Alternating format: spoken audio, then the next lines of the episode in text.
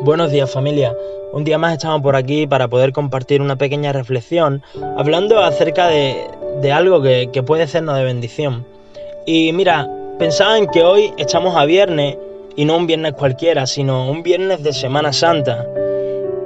Y algo que, que me ha venido a la mente es que toda persona, ya sea cristiana como que no, un viernes de Semana Santa se ve hasta en la tele, todo el mundo piensa y recuerda la muerte de Jesús.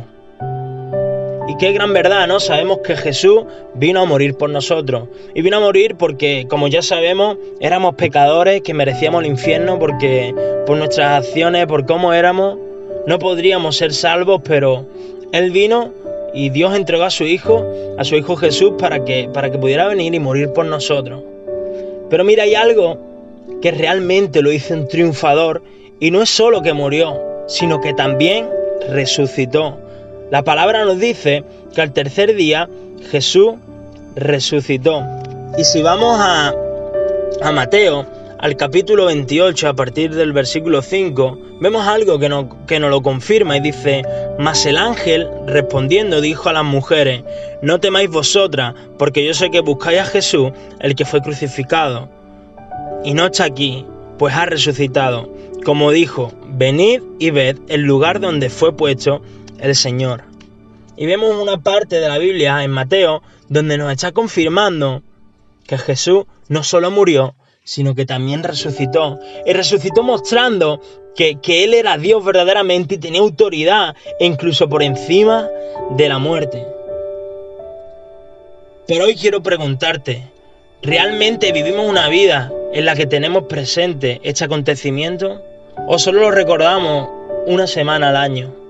¿Realmente está en nuestro vivir que, que, hubo alguien llamado Jesús que vino a morir por nosotros y no solo a morir sino que también a resucitar?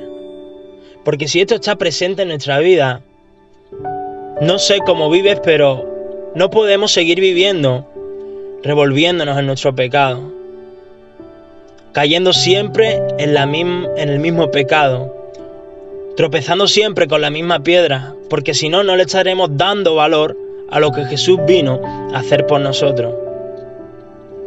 Y reflexionaba en esto, que es verdad ese acontecimiento y que ese acontecimiento marcó un antes y un después para nuestras vidas, nos regaló esa salvación. Pero yo, ¿qué estoy haciendo en mi día a día? Cojo esa salvación, dejo mi pecado a un lado y acepto esa salvación que Dios me regaló? ¿O realmente lo recuerdo una semana al año y los demás días vivo mi vida pasando de ese acontecimiento que Jesús hizo para regalarme la salvación? Que Dios te bendiga.